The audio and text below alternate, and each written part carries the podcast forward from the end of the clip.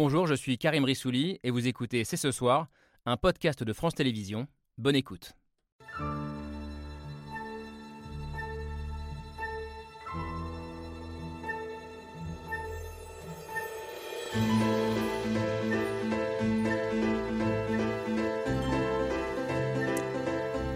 Bonsoir à toutes et à tous, soyez les bienvenus sur le plateau de C'est ce soir. Il n'aime pas personnaliser son combat, alors nous allons le faire pour lui. Ce soir, après l'acte 6 de la mobilisation contre la réforme des retraites, après le premier jour de blocage du pays, il est celui vers qui tous les regards se tournent. Que va faire le patron de la CFDT, Laurent Berger, qui a accepté ce soir notre invitation à débattre? Après avoir réussi un sans faute selon la quasi-totalité des observateurs, de gauche comme de droite d'ailleurs, le patron du premier syndicat du pays est ce soir au pied du mur. Faut-il passer à la vitesse supérieure dans le bras de fer qui l'oppose au gouvernement Faut-il mettre la France à l'arrêt pendant plusieurs jours, voire plusieurs semaines, ce qui n'est pas sa culture politique, pour espérer faire reculer la majorité? Et en même temps, comment durcir le mouvement sans perdre le soutien de l'opinion, qui est aujourd'hui l'atout principal des syndicats? Nous sommes le mardi 7 mars 2023. C'est ce soir, c'est parti. C'est parti, c'est ce soir avec Laure Adler, bien sûr. Salut, Laure. Euh, sommes-nous ce soir dans un moment de bascule de ce mouvement social le plus important depuis 13 ans, si je mets à part le mouvement des Gilets jaunes? On va donc en débattre notamment avec l'un des personnages principaux de cette histoire. Bonsoir Laurent Berger. Bonsoir. Secrétaire général de la CFDT. Merci d'avoir accepté cette, invitation à, débattre. Vous n'êtes pas seul ce soir au terme de cette journée si importante. Journée réussie sur le plan de la mobilisation, ça c'est indéniable, mais de nombreuses questions se posent déjà. Faut-il passer à un cran supérieur, comme le demande par exemple Philippe Martinez, patron de la CGT, pour espérer le retrait du texte Peut-on être réformiste comme vous et participer à un long blocage du pays? Beaucoup d'autres questions encore dont on voulait, dont on va débattre ce soir avec vous. Les questions, elles se posent aussi euh, ce soir euh, pour le gouvernement et pour la majorité, représentée sur ce plateau par euh, Astrid Bouvet-Panosian. Bonsoir. Soyez la bienvenue. Panosian-Bouvet, cofondatrice d'En Marche avec Emmanuel Macron, aujourd'hui députée Renaissance de Paris.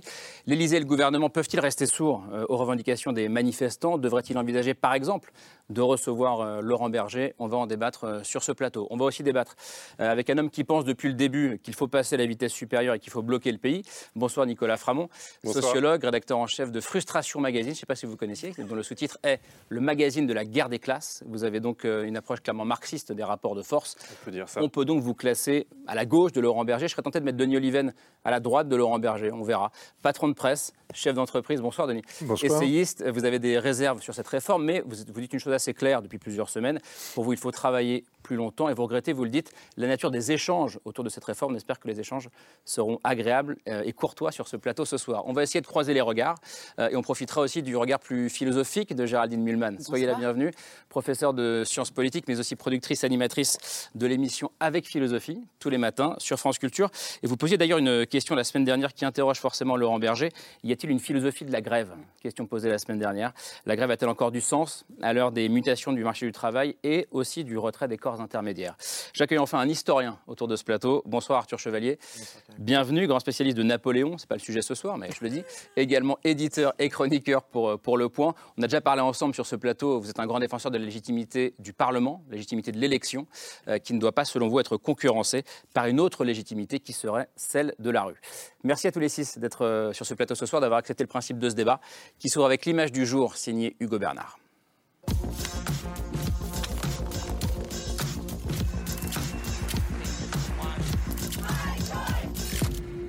L'image du jour, c'est une mobilisation qui se durcit. Démonstration de force des syndicats qui ont promis de mettre la France à l'arrêt. La France à l'arrêt, c'est le mot d'ordre de cette journée. De nombreux secteurs sont touchés par cette nouvelle journée de grève. Des blocages dans tout le pays, des raffineries, aux abattoirs, en passant par le secteur du nucléaire. Sur les routes, sur les rails et dans les airs.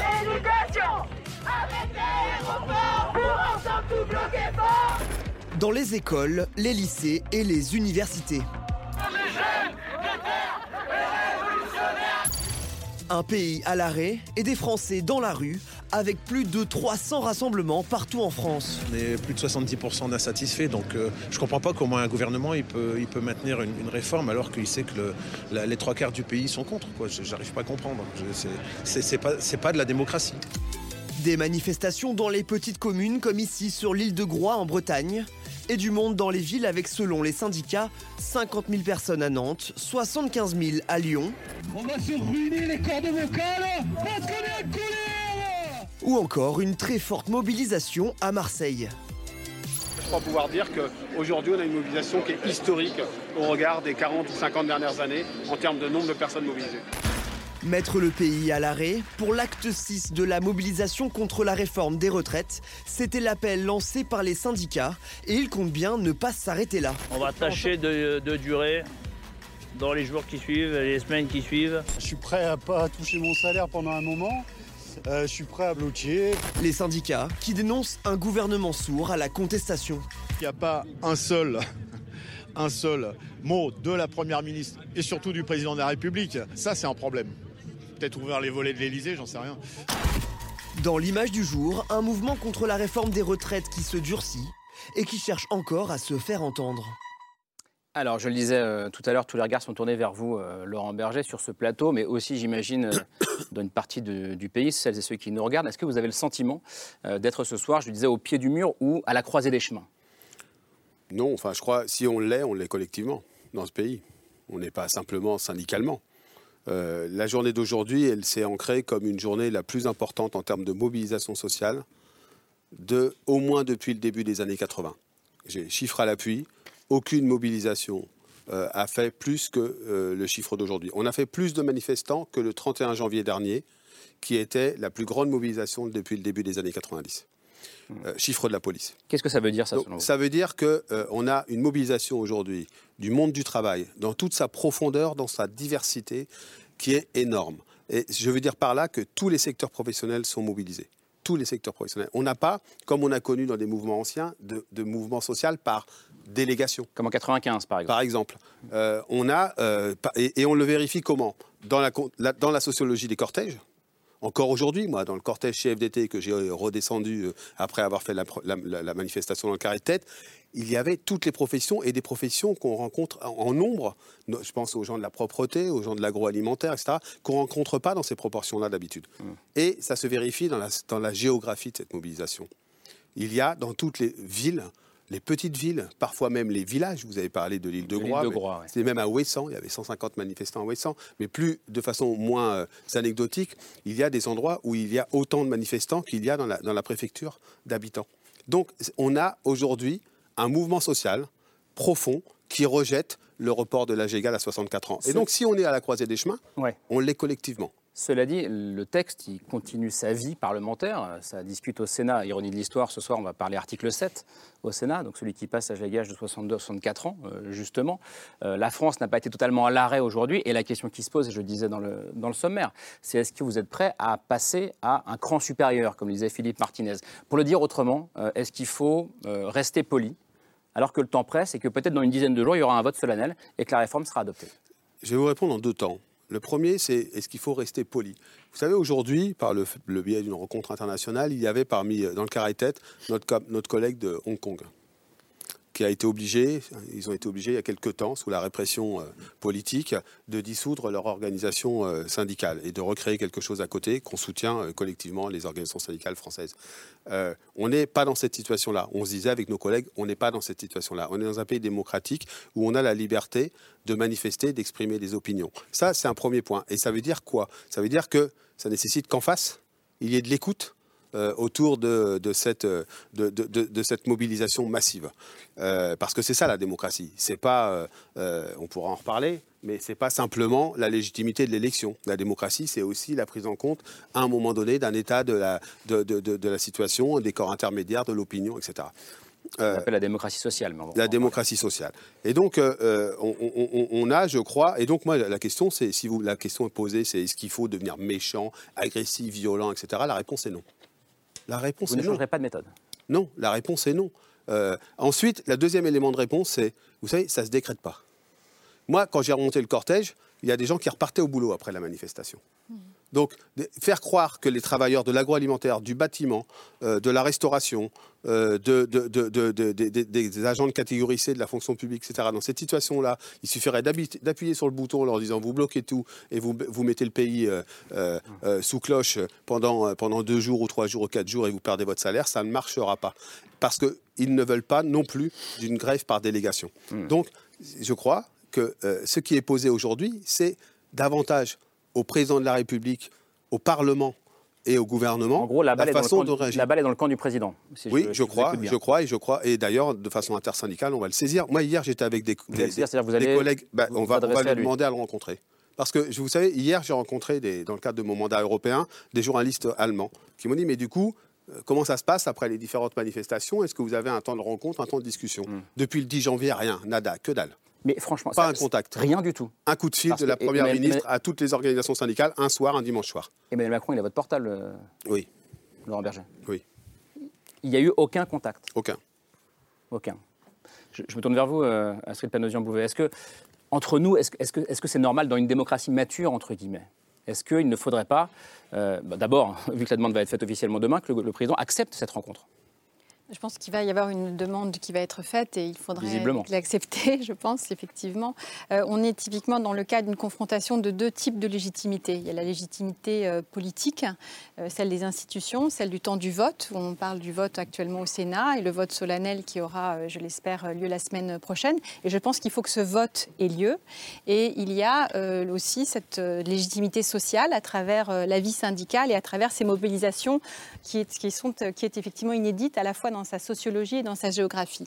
Je pense que, euh, et moi je salue aussi la responsabilité euh, d'un dirigeant comme, euh, comme, comme Laurent Berger, c'est-à-dire qu'on est dans un état de droit et euh, il faut que cette, ce soit la légitimité politique qui prévale. Mais ce qui ne veut pas dire qu'on ne peut pas faire comme si rien ne s'était passé, comme si rien ne se passe. Je pense que le temps est venu, justement parce qu'il y a une unité syndicale aujourd'hui, pour qu'on reparle aussi du travail, parce que dans toutes ces mobilisations, on a autant parlé de retraite que de travail. Mais parce que sur le plan politique, on voit bien le danger, et après je ferai tourner la parole des, des- des- des- des semaines qui viennent.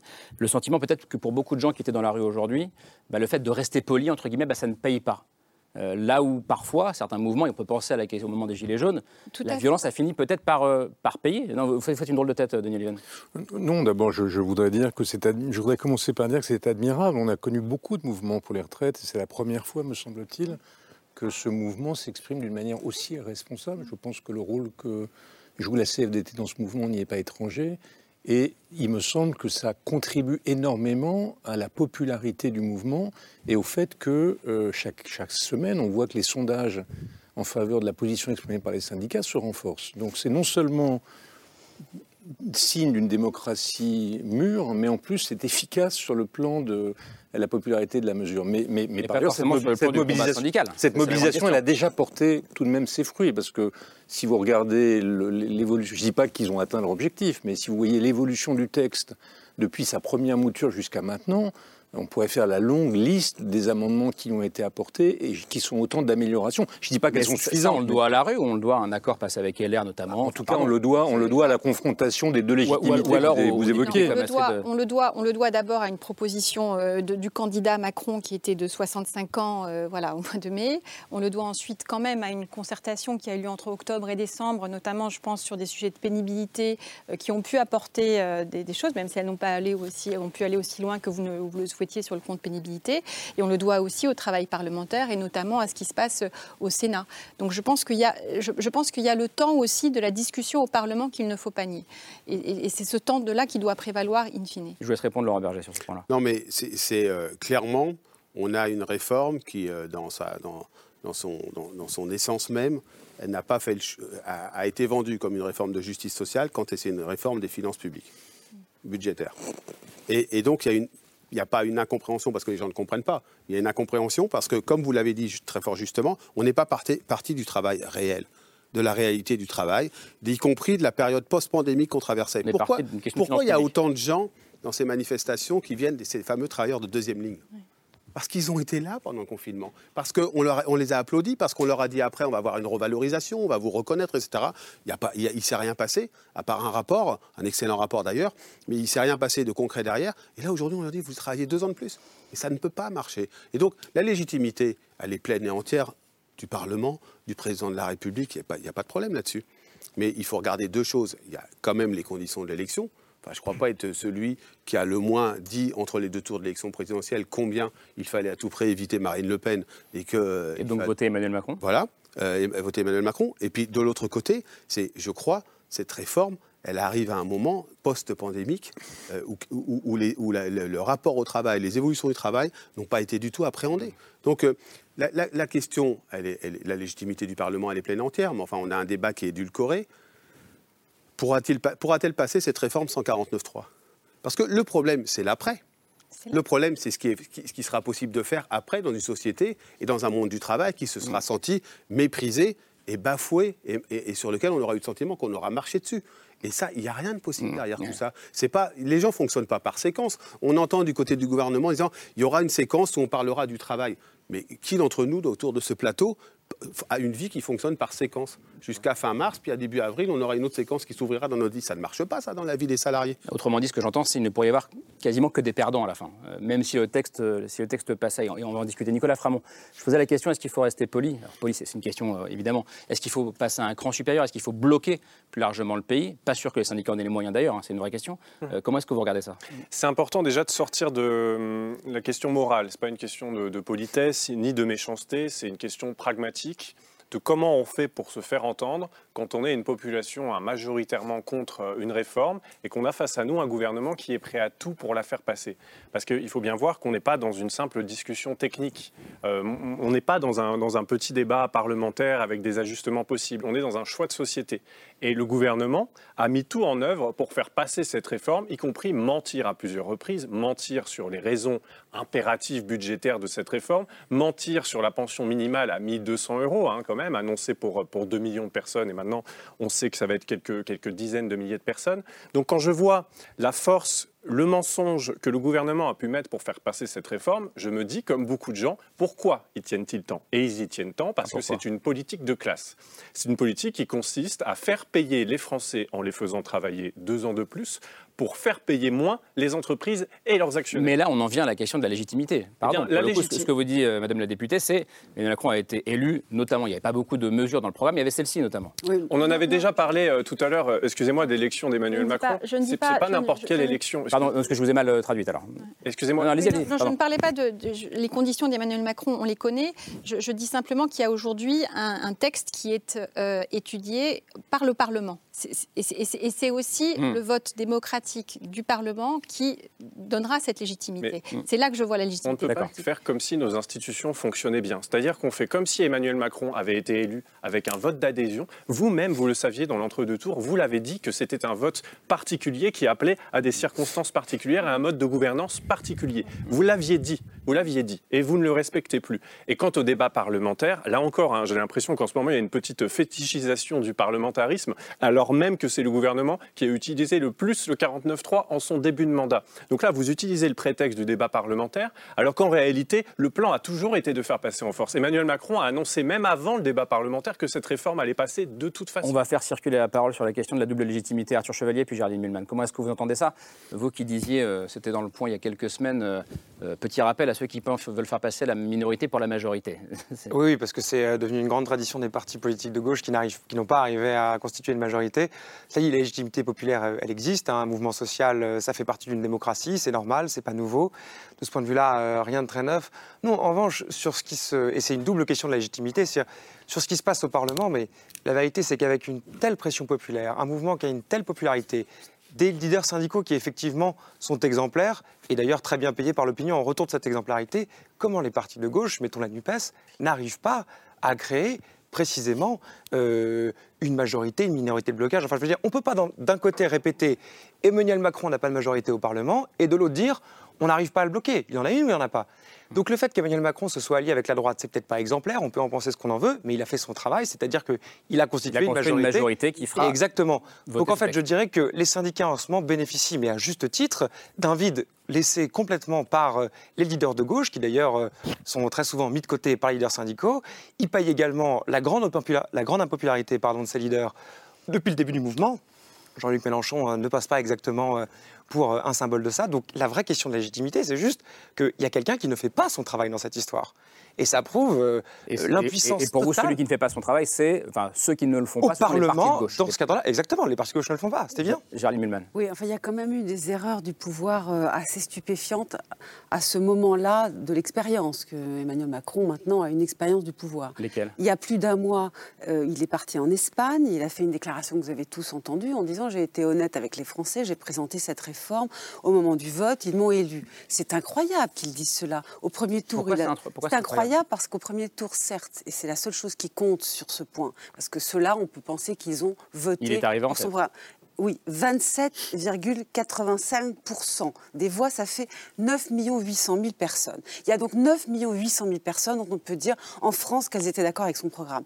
Mais invoquer le fait qu'il ait gagné euh, le- l'élection, donc au deuxième tour, en ayant 58,5% des voix, c'est-à-dire cette fois 18, 000, 18 800 000 personnes votant pour lui, et dire cela justifie euh, euh, mon programme, je, suis passé devant le peuple, c'est aberrant, puisque ça veut dire de manière et c'est quand même assez terrible, si vous n'étiez pas d'accord, vous n'aviez qu'à voter pour Marine Le Pen. Vous vous rendez compte de ce que ça signifie? Donc c'est quand même incroyable qu'on puisse euh, utiliser la légitimité, je parle de l'élection présidentielle, pour cela. Il a un peu moins de 10 millions de gens qui ont voté pour son programme, point. Maintenant, tout est à Mais faire. oui, mais on ne va pas délégitimer l'élection présidentielle qui fait partie du cœur de cible du fonctionnement faire de une la Cinquième observation. Allez-y, Denis. ouais. Denis, je il y faire avait l'extrême droite, Laura Adler. Il y avait l'extrême droite en Non, face. mais d'accord, d'accord, mais qui a gagné les élections? Oui. Est-ce qu'on va continuer à délégitimer le Et fonctionnement puis je de la voudrais ajouter un élément. si- Je pense pas que Laurent Berger le fasse, ajouter un élément, si C'est vous une question que poser. c'est que, par ailleurs, quelles que soient les erreurs de ce gouvernement, et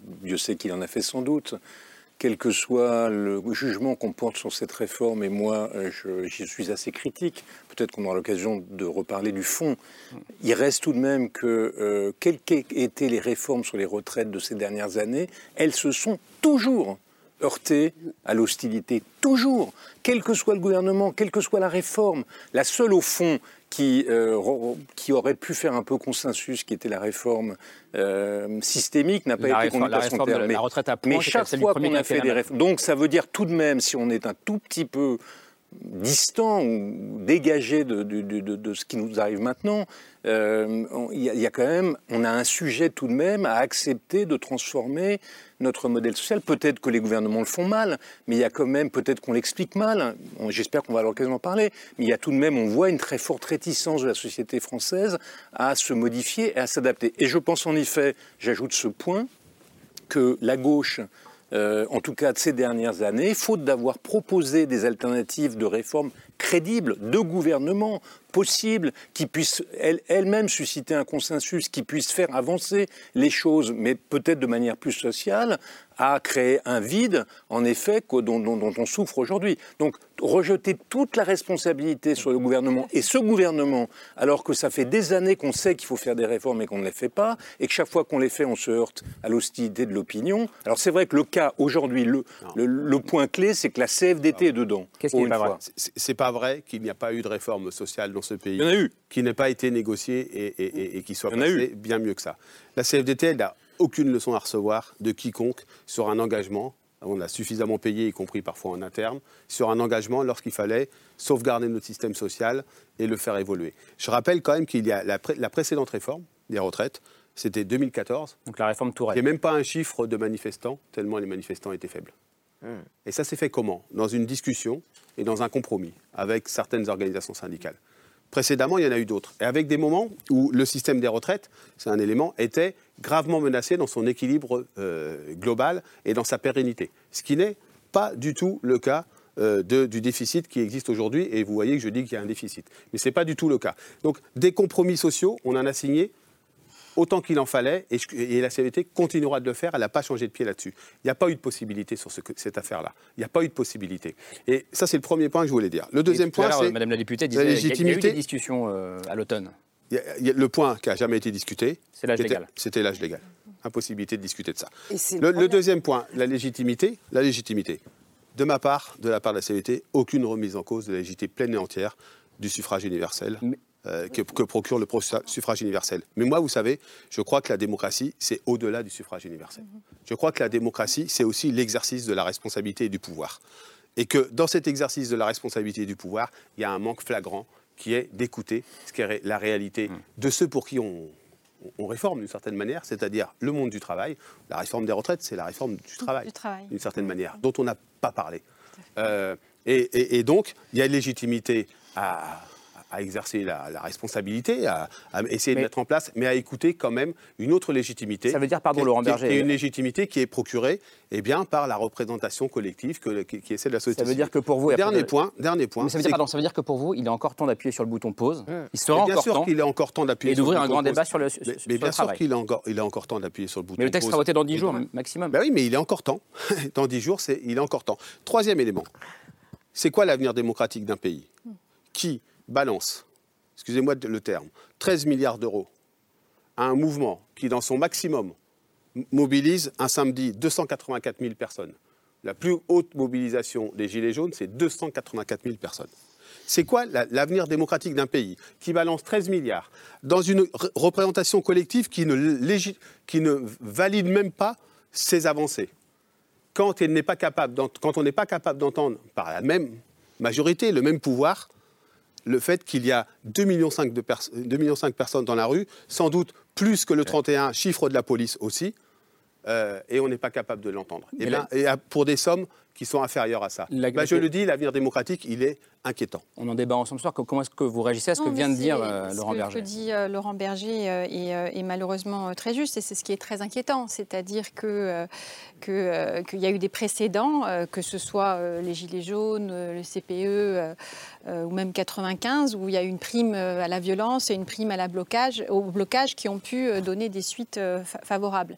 Et puis il y a aussi, euh, moi c'est aussi ce qui m'inquiète, hein, euh, au-delà de cette question des réformes, c'est le ressentiment, euh, la colère qui peut se traduire in fine euh, en vote, que ce soit aux élections intermédiaires ou aux élections euh, présidentielles de 2027. Vous pensez au donc, Rassemblement national? et je pense naturellement au Rassemblement national et j'ai déjà eu l'occasion de m'exprimer Mais là-dessus. une fois qu'on a dit ça, comment est-ce qu'on évite ce moi, je ressentiment? pense- Comment on évite ce eh bien, ressentiment? Eh bien, moi, je pense que, et c'est là qu'on aura ce, désaccord, moi, je, pense qu'il y a nécessité de mener une réforme des retraites parce qu'on a, voilà, on- il y, a- il y a les sous-jacents euh, démographiques.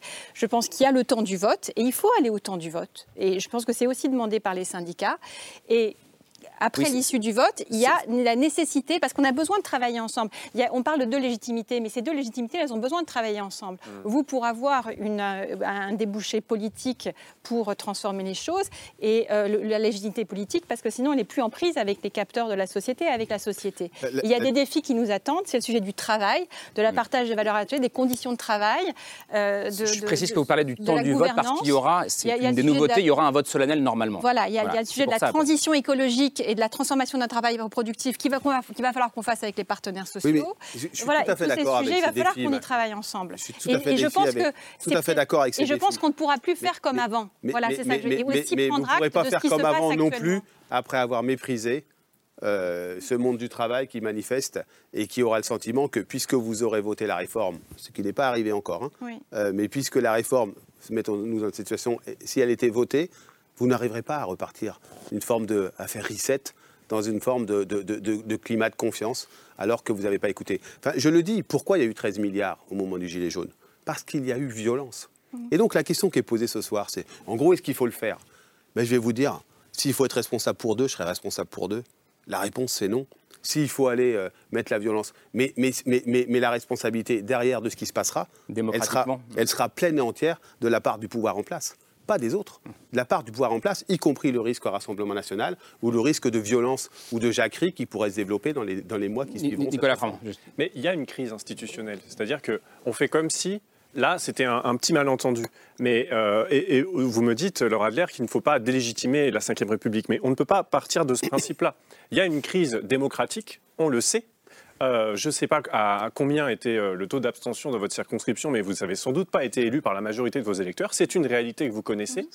Les conditions Mais du premier et du second tour. Ça n'a rien C'est d'extraordinaire. le jeu de la non, non, c'est le- c'est jeu de la démocratie, mais n'empêche qu'on a des gouvernants qui sont très mal élus et de plus en plus mal élus, et on fait comme si ce n'était pas le c'est cas, sûr. voire même on a des gouvernants qui se comportent comme s'ils étaient de mieux en mieux élus, alors qu'ils le sont de plus en plus mal. Donc effectivement, il y a un gros conflit de légitimité. Et effectivement, on est face à une crise institutionnelle et une crise sociale, et Et le fait que, on- vous le disiez tout à l'heure, le fait que ces réformes soient impopulaires à chaque fois, bah, ça montre bien un problème. C'est-à-dire que les gens se retrouvent à élire des personnes qui vont faire des politiques qui sont contraires à leurs intérêts majoritairement. Mm. Et ça continue. Et c'est ce qui se passe en ce moment. Et le désespoir qu'on ressent en ce moment et qui peut effectivement conduire à des formes de radicalité, il est lié Et, à ça. et- et- pour, le coup, si je vous écoute, si j'écoute euh, Astrid euh, Panosian-Bouvet ou, ou Laurent Berger, il y a un point commun, c'est quand même la peur du lendemain. La peur de ce qui va se passer derrière si jamais ce bras de fer euh, va, va jusqu'au bout. Vous n'avez pas l'air d'accord avec ça, Arthur Chevalier? Si, si, bien sûr que si. Juste un mot sur euh, ce que vous dit Nicolas, c'est-à-dire que le, cette espèce de critère de la participation aux élections, euh, il faut le relativiser, d'accord? Par exemple, quand Roosevelt a été élu, il a été élu avec une participation excessivement faible.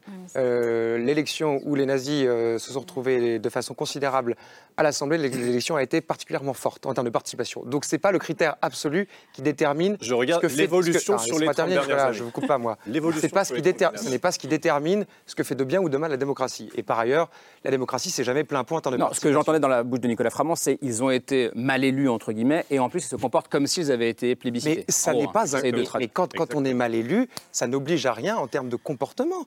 Et quant au style d'Emmanuel Macron, j'ai l'impression qu'on lui reproche de, de gouverner à sa façon.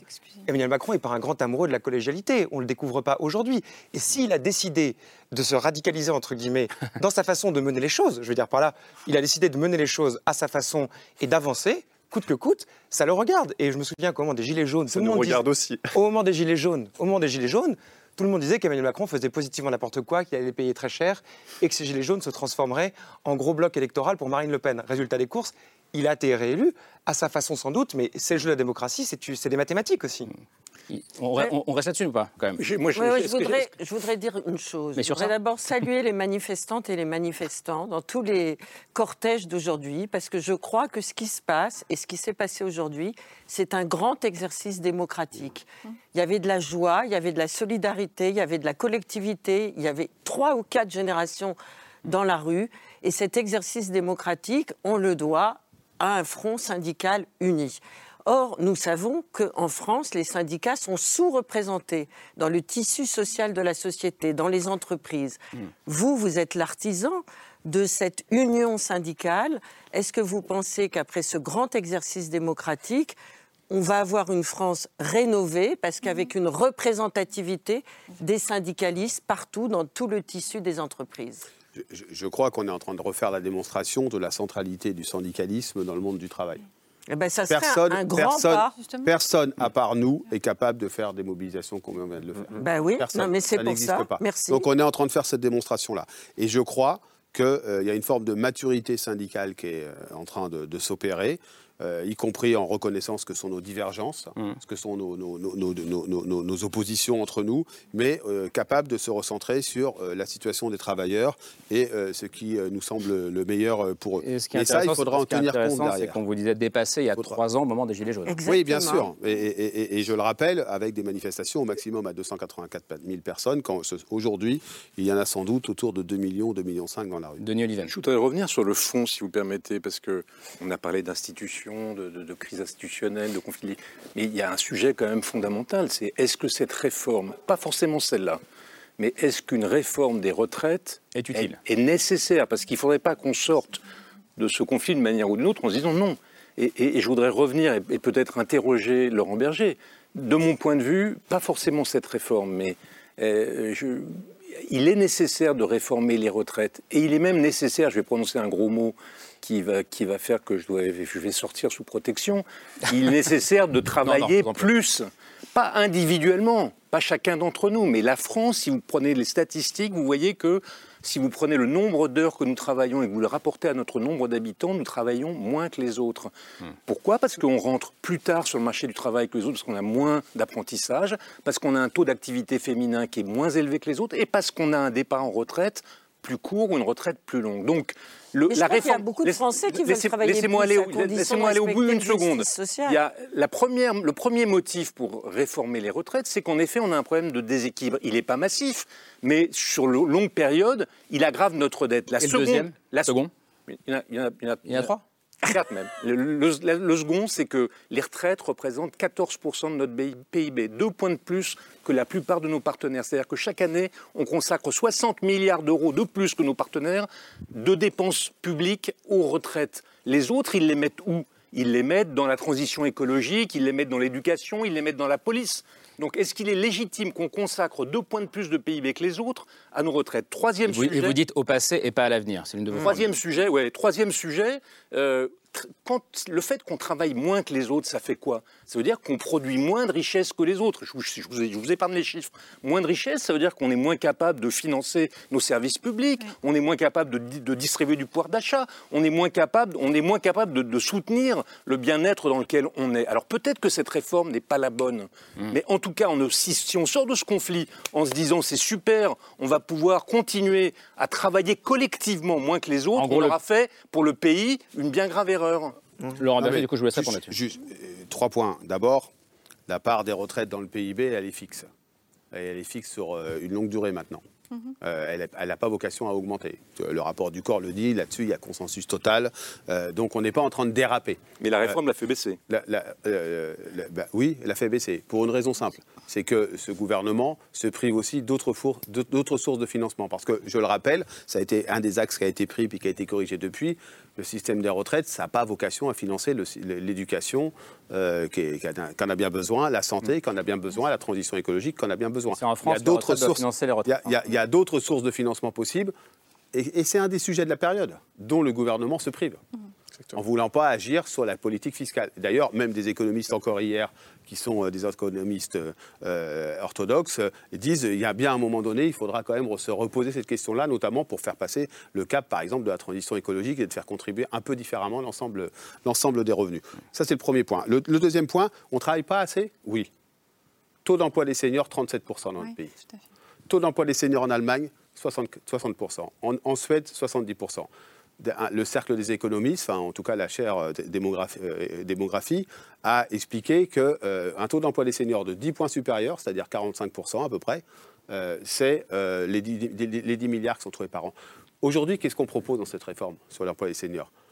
Pas grand-chose. Soit un index, et on, voit, on vient de voir que l'index égalité professionnelle n'avait pas forcément produit des Index effets. d'égalité homme-femme. Homme-femme, euh, voilà, n'avait pas forcément euh, produit des effets. Et là, un CDI au Sénat, un CDI, un CDI senior. C'est-à-dire, vous dites aux entreprises, vous embauchez pas assez de seniors, vous les mettez dehors, c'est pas bien, etc.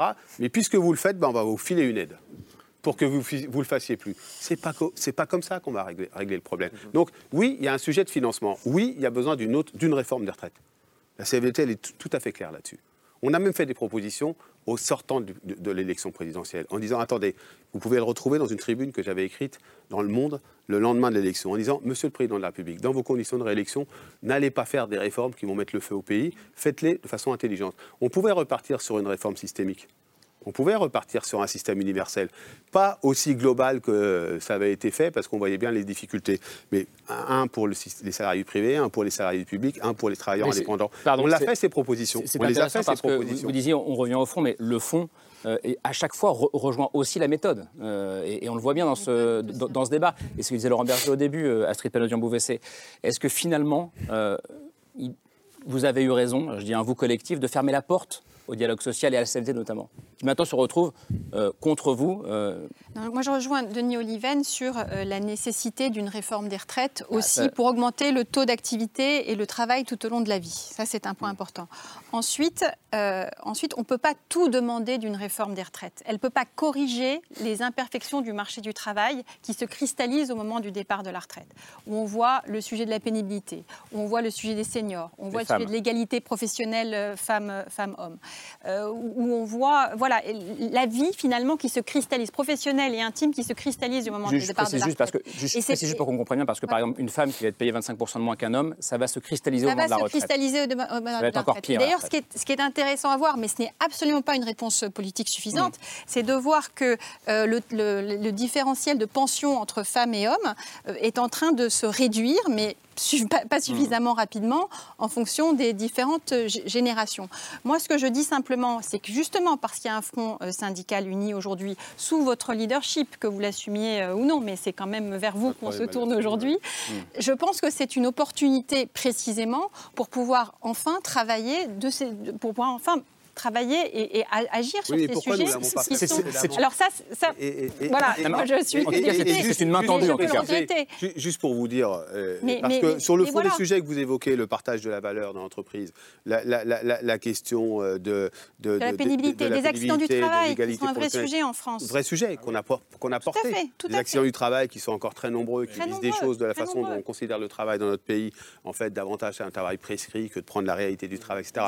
Surtout ces sujets-là vous croyez quand même pas, excusez-moi de le dire comme ça, mais que fin mars, on va revenir gentiment à la table en disant bon bah écoutez, euh, la séquence retraite est finie, ça va pas marcher comme ça. Les salariés qui sont dans la rue aujourd'hui, ça va pas marcher comme ça. Ils vont pas effacer avec euh, l'ardoise, l'ardoise magique, en disant c'est fini. C'est ce que, ce que vous êtes, ce qui est en train de se passer, s'il n'y a pas d'écoute de ce qui est en train de se passer. Encore une fois, un mouvement qui est unique des 40 dernières années. Mmh. S'il n'y a pas d'écoute et qui est responsable et pacifique, s'il n'y a pas d'écoute, il va y avoir un problème démocratique qui va se poser. Profond, profond, y compris démocratie. Géraldine Mühlmann. Ce que je trouve assez terrible dans le débat sur les réformes sans doute nécessaires du système de retraite, c'est la fixation sur la question de l'âge légal, qui coupe toutes les autres euh, possibilités de penser. Pourquoi? Parce qu'on dit c'est juste. Voilà, il faut travailler plus, euh, on vieillit tous. Euh, on non, c'est nécessaire, ce que disait. C'est nécessaire, mais quand même, là, le pouvoir, il y a il y a une séquence, comme on parle aujourd'hui, pour dire c'est une réforme juste, équitable, etc. Réforme de gauche, disait euh, Olivier Dussopt ce week-end. Voilà. Ce qui est juste en vérité pour beaucoup de gens, parce que la notion de juste, c'est très compliqué, on peut y mettre beaucoup de choses. Ce qui est juste pour beaucoup de gens, c'est que les gens ne partent pas à la retraite au même moment. Ça, c'est juste en fonction du travail qu'ils ont fait. Ça, ce serait juste. ça, ce serait juste. Ce qui est juste conceptuellement, pour beaucoup de gens, c'est précisément de ne pas mettre le même âge légal. Ce qui est juste aujourd'hui, là, je parle au présent, c'est qu'une aide-soignante à l'hôpital, elle prenne sa retraite à 57, 57 ans et que moi qui suis prof d'université, je ne peux pas la prendre avant 62 et comme beaucoup d'autres profs d'université, je, vais encore prolonger. On est obligé de leur dire à 67 ans, c'est fini. Et s'il faut me faire travailler jusqu'à 70 ans, il n'y a aucun problème. Ce qui est terrible, c'est qu'on n'arrive pas à prendre en compte avec des logiciels informatiques qu'on a euh, la pénibilité, l'espérance de vie, l'espérance de vie en bonne santé. Mais prenez, pour les hommes, c'est tout à fait frappant. Un homme cadre euh, a une espérance de vie de 6 ans et demi de plus qu'un homme ouvrier. Ça doit se prendre en compte, ça. Ça veut dire clairement qu'ils ne doivent pas partir à la retraite au même moment. Et donc c'est incroyable qu'après toute la réflexion qui a été faite sur la fameuse pénibilité, sur, et puis tout ce que la CFDT a pu dire sur le fait qu'il faut penser en annuité et puis faire des dons d'annuité pour ceux qui ont un travail plus pénible, etc., en ajouter à d'autres, on n'arrive pas et on continue à nous parler de l'âge légal à 64 ans pour tous, en nous disant de temps en temps, non mais il y aura une exception pour un tel, et puis il y aura une exception. Mm. Mais nous, c'est les exceptions qui nous intéressent. Il faut partir des exceptions et arrêter avec ce discours qui sonne pour le coup très injuste de mm. l'âge légal.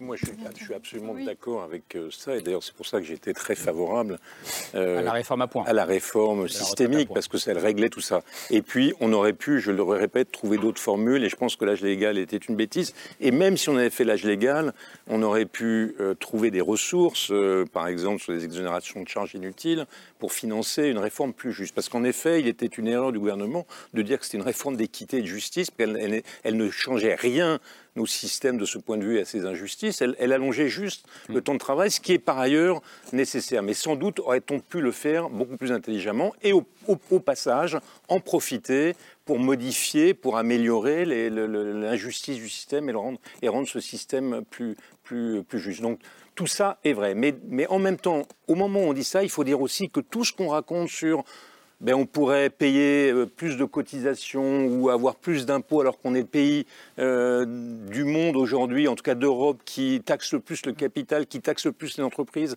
et on est sur la troisième marche du podium pour les taxes sur le travail. C'est pas vrai. C'est pas vrai, Nicolas Framont, parce que on pour est aussi euh, un des pays qui a le plus contribué à l'augmentation de la distribution de dividendes l'année dernière, où nos milliardaires ont extrêmement profité des dix dernières années, et en particulier des années Covid. On est aussi ce pays-là. Et donc moi, je dirais, on est le pays, d'Europe dont le, non, il y a moins moyens. l'inégalité entre les 10% des gens les plus riches et les 10% les moins riches est le plus faible. On, est dans les- les- parmi les quatre plus faibles du monde. Monsieur, on a un Donc, grand patronat, on a un grand patronat qui se gave notamment des allègements de cotisations, des allègements d'impôts. On parle de 157 milliards par an actuellement qui sont distribués au secteur privé le plus souvent sans condition, quelle que soit la taille des entreprises, quelle que soit leur bonne santé financière. On vous voulez une réforme euh, des retraites, moi aussi. Je pense qu'il faut faire une réforme des retraites. Le Laquelle? système actuel, il est très injuste. Cette réforme des retraites, par exemple, c'est celle qui fait que les aides-soignantes partent plus tôt. C'est celle qui fait qu'on a une règle de base à 60 ans et que ceux qui veulent partir plus tard, parce qu'il y en a, vous avez raison, le peuvent et gagnent davantage. C'est une réforme qui repense son mode de financement en se réinspirant des fondamentaux de la sécurité sociale, c'est-à-dire que le travail produit des ressources qui sont distribuées individuellement et collectivement dans un système assurantiel. On peut faire cette réforme et je vous assure qu'il n'y aura personne dans la rue. Si on s'en prend, si on s'en prend à l'accumulation actuelle de, richesses entre les mains de quelques-uns, qui est, soit dit en passant, une catastrophe écologique et qui n'est pas soutenable sur le moment. Citez-moi un seul Eh bien, pays où ça la, France de l'après-guerre a Le réussi Venezuela à mettre en place, grâce à la sécurité sociale, le système, le- un, un système extrêmement stable, grâce auquel on peut encore assurer la retraite de nos anciens, on peut encore assurer notre santé. Et ce système-là, il faut l'amplifier, il faut le radicaliser. Et au passage, il faut diminuer la fortune de nos milliardaires et de toute une partie de notre grand patronat, parce que ça fait partie du problème. On n'en parle Qu'est-ce pas, que dit mais toute une partie de l'argent part ici. Là, je disais pour en quoi faire. Une fois qu'on aura pris l'argent des milliardaires, qu'est-ce qu'on en fera? Enfin, ça n'a pas de Eh bien, sens. on le distribuera à la racine. Je dis pas le Bien sûr. Je dis que le travail. Je reviens. c'est assez intéressant parce que dans cette réforme, il y a la réalité, c'est-à-dire qu'il y a des arguments très concrets qui sont avancés de part et d'autre. Et puis évidemment, euh, il y a un sentiment, hein, puisque une démocratie, c'est pas seulement des règles, c'est aussi un sentiment. Et évidemment, je pense qu'une des raisons de la mobilisation, c'est aussi parce qu'il y a un sentiment de saturation économique de la part de beaucoup de gens. Ce n'est pas une grande révélation. Peut-être par ailleurs que, euh, effectivement, statistiquement parlant, ils ont tort de le penser, qu'en réalité, euh, ils ne s'appauvrissent pas spécialement ou que les écarts de richesse ne sont pas si grands.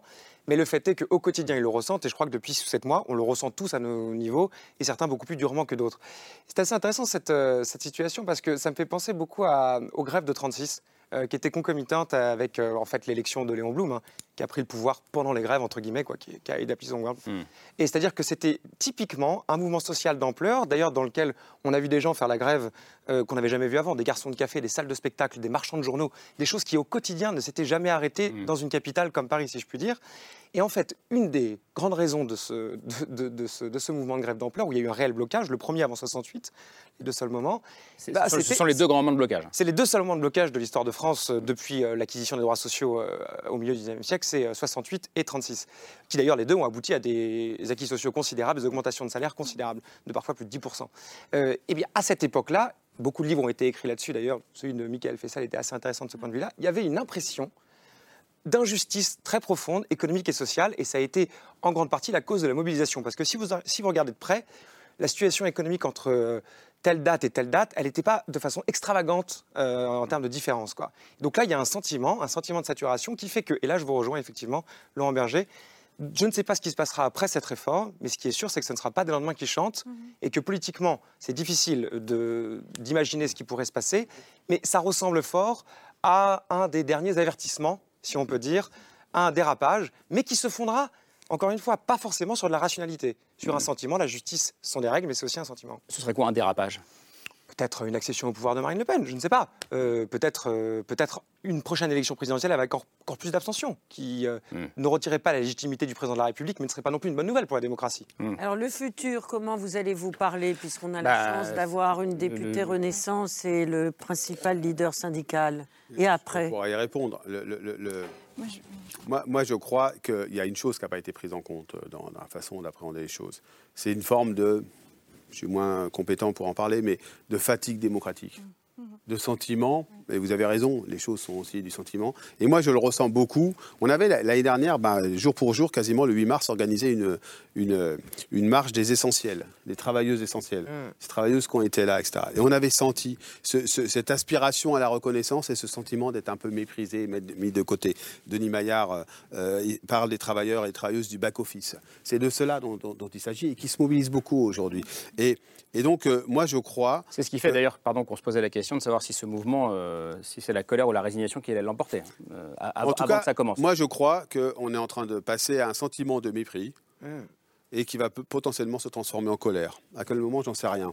Et, là, aujourd'hui, on le sent, y compris dans, dans les mobilisations d'aujourd'hui, ce sentiment de mais moi j'ai été interpellé en permanence en disant mais est-ce qu'on va être écouté quoi? Hmm. et, donc je crois oui qu'il y a un risque. Et qu'est-ce que vous en pensez au fond de vous? Est-ce que vous allez être écouté? Est-ce que, vous, est que quand on vous dit, bah, euh, moi je crois, moi, moi je crois, j'ai envie de lancer deux si messages. vous écrivez au président, c'est parce que vous espérez une réponse. Oui, c'est d'abord parce que dans un pays démocratique où il y a une mobilisation comme ça depuis deux mois, c'est pas totalement anormal que l'exécutif reçoive les responsables de l'intersyndicale qui mènent de façon encore une fois responsable cette mobilisation. et, deuxièmement, moi j'en appelle aux, parlementaires. Je pense qu'il faut que les parlementaires regardent dans leur circonscription les gens qui se sont mobilisés. ils s'apercevront que ce sont leurs électeurs.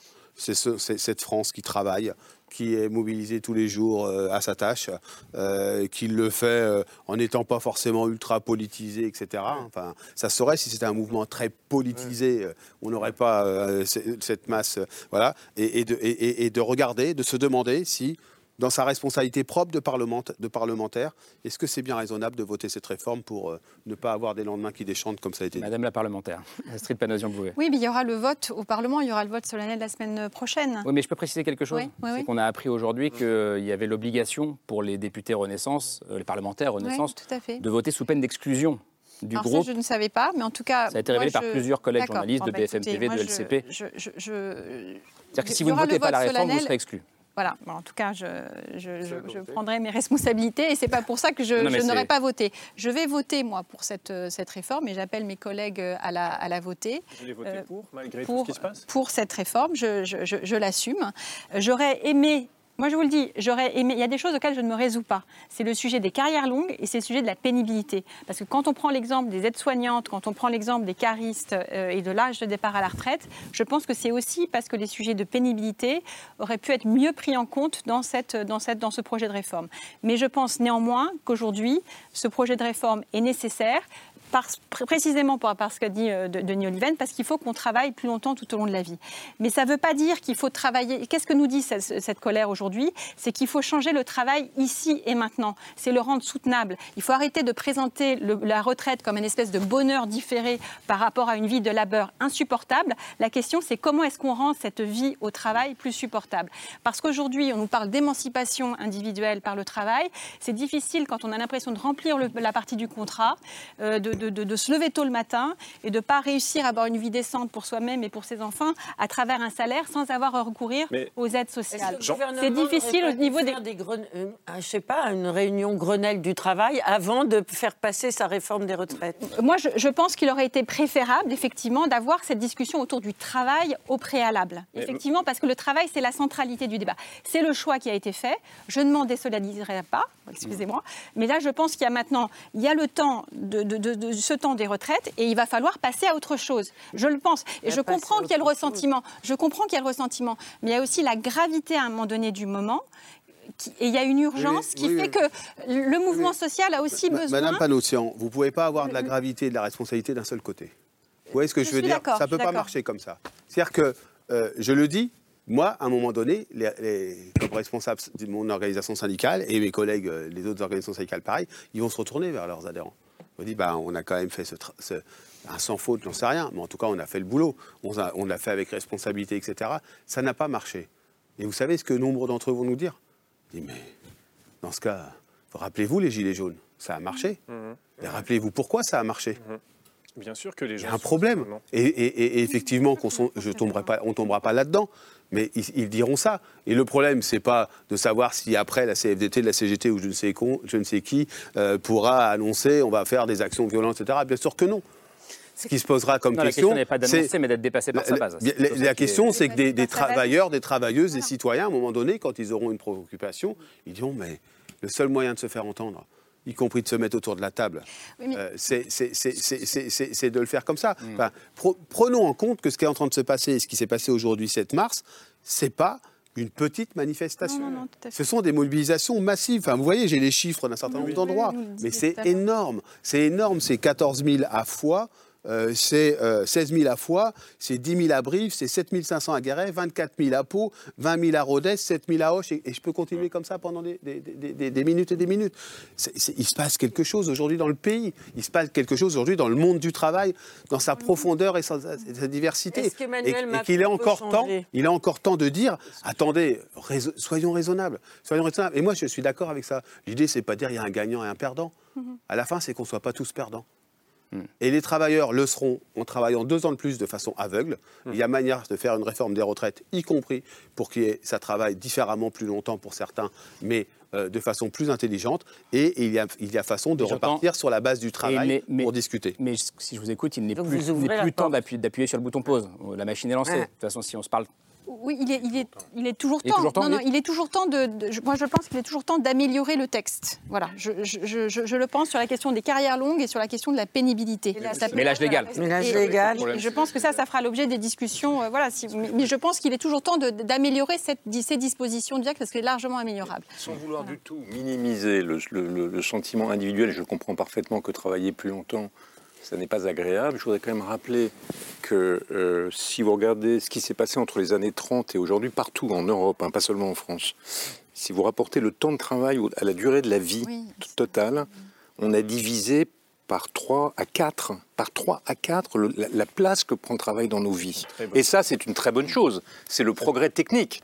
Donc le, il le- prenait le- 40%, il en prend 10% à peu près aujourd'hui. donc l'amélioration, le- le- l'augmentation. Non mais attendez, excusez-moi, je, je voudrais essayer de, de- le- l'augmentation légère du temps de travail qui pourrait être, je suis tout à fait d'accord, faite différemment, c'est-à-dire individualisée et pas avec un coup près. Mais cette augmentation légère du temps de travail, c'est pas non plus la régression sociale absolue parce qu'on on va, on continuera d'avoir euh, moins de 20% de notre vie désormais Mais Denis, consacrée Denis, au travail. Denis, c'est une Denis, civilisation Denis, merveilleuse. je suis Vous pour. savez quand même, Je suis pour. Vous savez quand même que dans cette réforme, les gens qui auront commencé à travailler à, à 23 ans après leurs études, qui auront les 43 ans de cotisation, ne sont pas concernés par cette réforme. Ne sont pas concernés par cette réforme. C'est-à-dire que moi, je suis d'accord, ça a été dit, peut-être qu'il y a un certain nombre de professions intellectuelles où, où d'abord il y a une aspiration à travailler plus longtemps, etc. Mais ils ne sont pas concernés par cette réforme.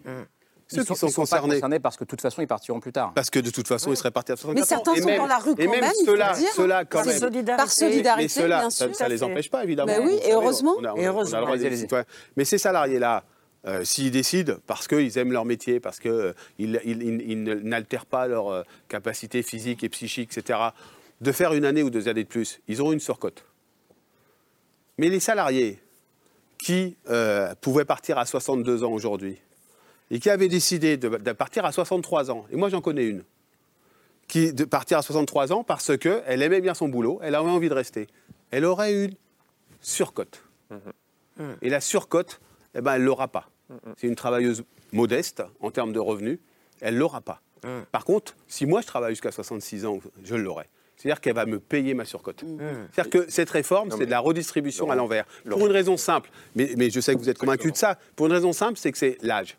L'âge, c'est le, paramètre le plus idiot mais et le oui, plus injuste mais qui oui, faut Et dire qu'il ça. fallait partir sur la durée de cotisation et qu'il il fallait partir sur une part de libre choix. Une fois que vous avez rempli votre contrat, le libre choix. Est-ce qu'on est capable de construire des politiques sociales où on ne met pas tout le monde dans le même moule Et une part de, de réparation quand même aux difficultés des 100% carrières. d'accord avec ça. 100%. Mais il reste tout de même que quand je lis que cette réforme est une réforme qui... Je suis 100% d'accord avec ça, mais, mais quand on regarde les chiffres, quels sont les salariés qui vont le qui vont le moins être pénalisés en termes de revenus par cette réforme, c'est 30% des salariés dont les revenus sont les plus faibles. Et, et quand vous regardez le bilan pour les femmes, qui sont les principales touchées, entre l'effet de l'allongement d'un côté et, et l'effet de l'appréciation des pensions de l'autre, on voit que finalement les deux effets se compensent. Donc cette réforme ne change rien à l'injustice du système. C'est un, Mais c'est un dites tort. ce n'est Elle pas aurait germinal. pu. Mais oui. Pardon Vous dites c'est pas germinal, en gros. C'est pas du tout le drame qu'on décrit. Je dis pas qu'elle est d'accord. Je suis, je suis 100% d'accord avec l'idée qu'il aurait fallu pas le faire comme ça. Mais dire que c'est un, un drame n'est pas vrai. Nicolas C'est- C'est toujours, euh, c'est toujours difficile sur un plateau euh, parisien de dire que ce n'est pas germinal. Euh, vraiment. Parce qu'il y a des gens pour qui c'est germinal.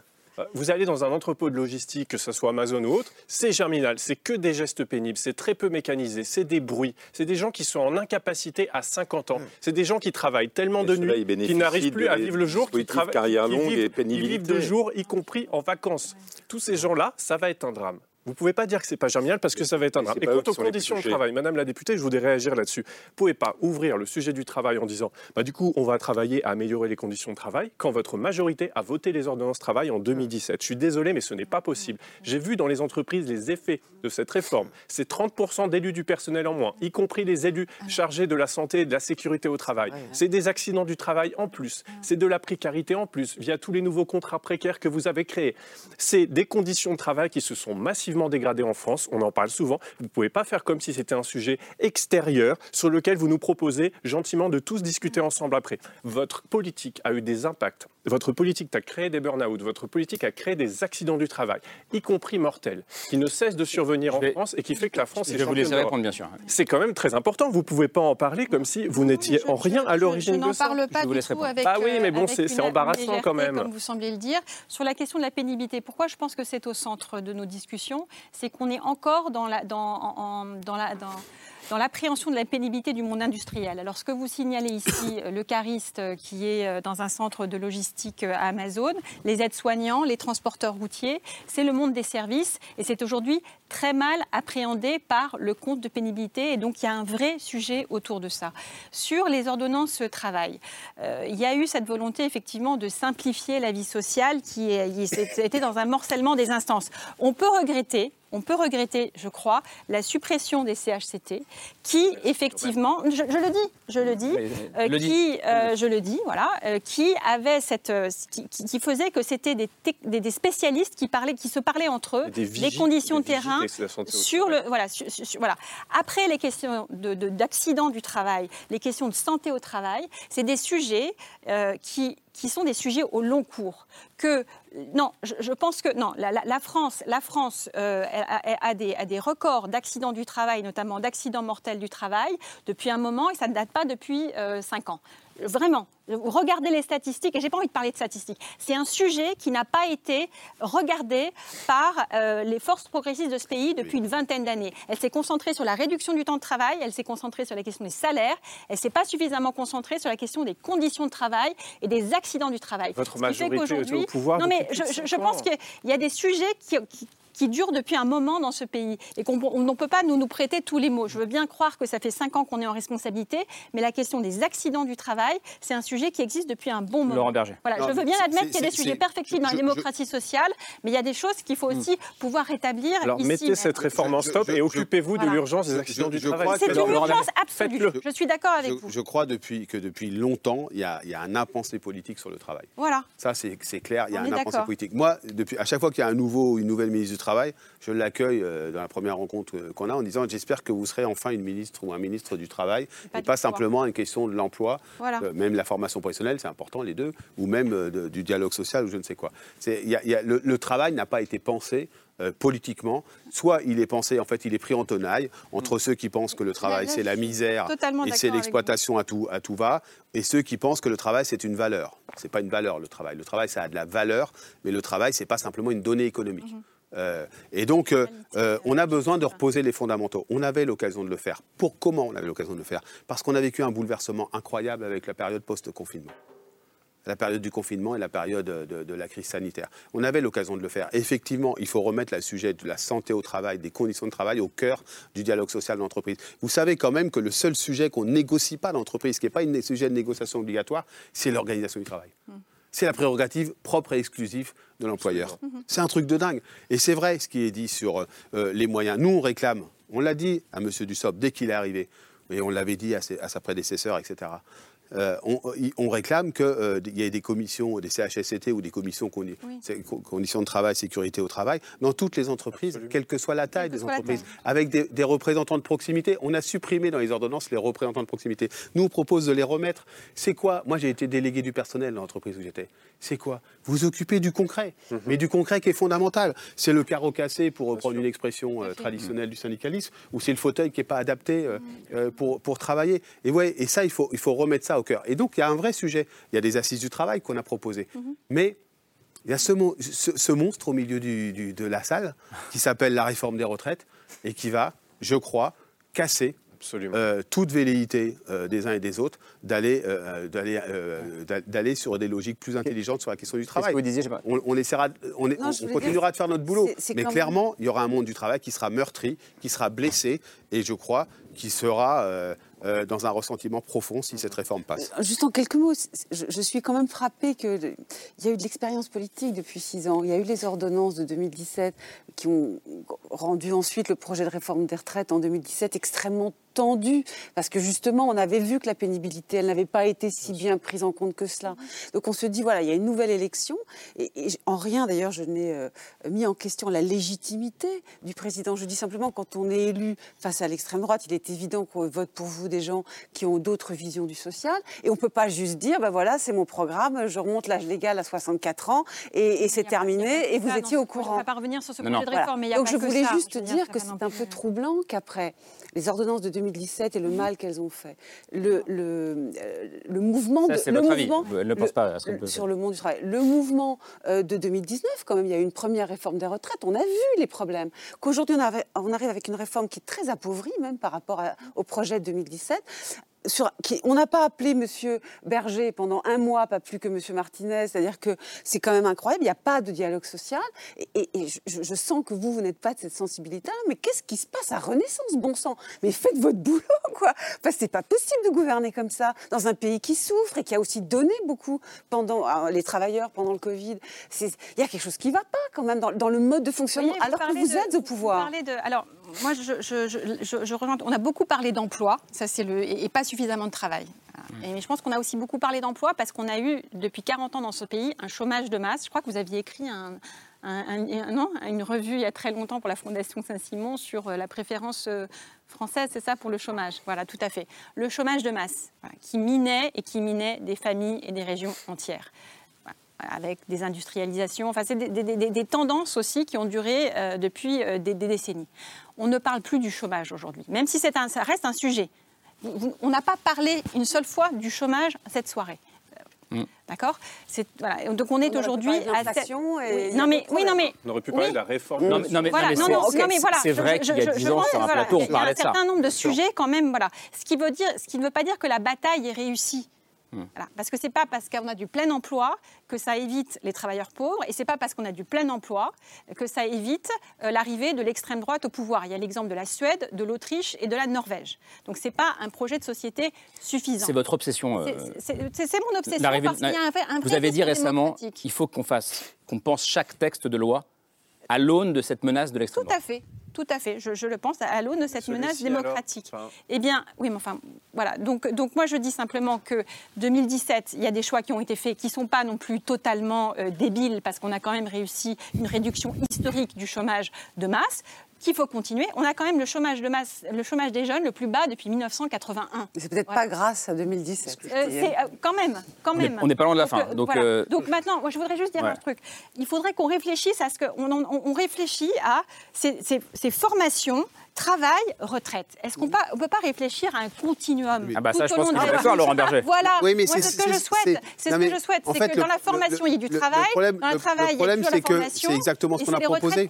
Mais le problème, c'est Voilà. exactement ce qu'on a Mais proposé. ça n'empêche qu'il faut quand même qu'il y ait une réforme. Oui, mais on l'a proposé. Vous comprenez bien que euh, c'est pas mon genre de nourrir de l'amertume, mais vous compre- comprenez bien que si cette réforme passe, il y en aura quand même beaucoup parce que c'est exactement ce qu'on a proposé. Enfin, réécouter ce que je disais dès euh, mai dernier en disant il va falloir reparler, il va falloir parler du travail, partir des réalités de travail pour envisager, y compris les politiques d'emploi, les politiques de retraite, les politiques de formation, etc. Vous dites la balle est dans le camp du président. Euh, si demain il vous invite à l'Élysée, évidemment vous y allez. euh, Oui, avec mes collègues, oui. Pardon, qu'est-ce que vous lui dites euh, à Emmanuel Macron?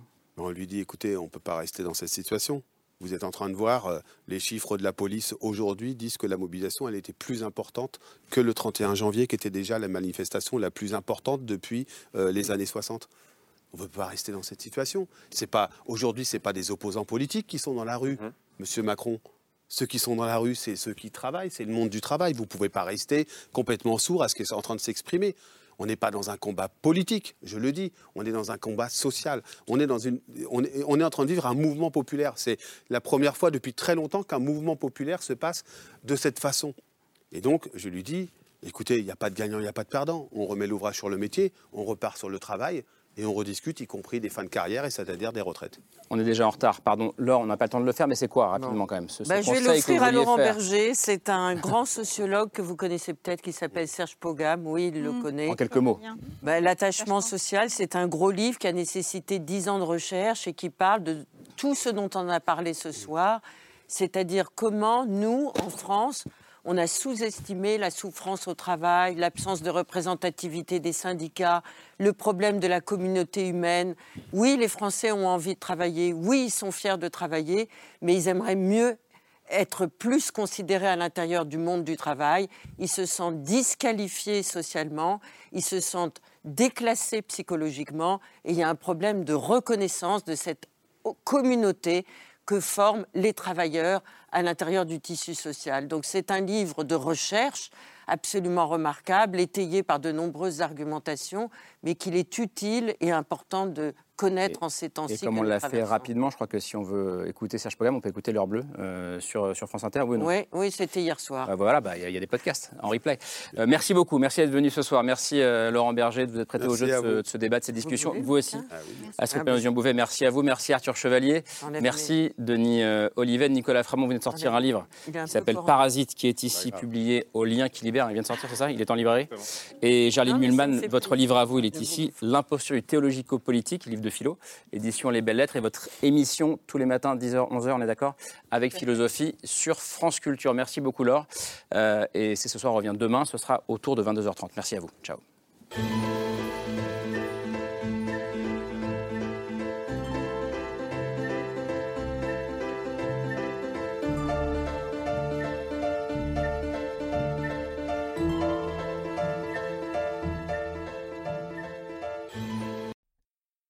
C'était C'est ce soir, un podcast de France Télévisions. S'il vous a plu, n'hésitez pas à vous abonner. Vous pouvez également retrouver les replays de l'émission en vidéo sur France.tv.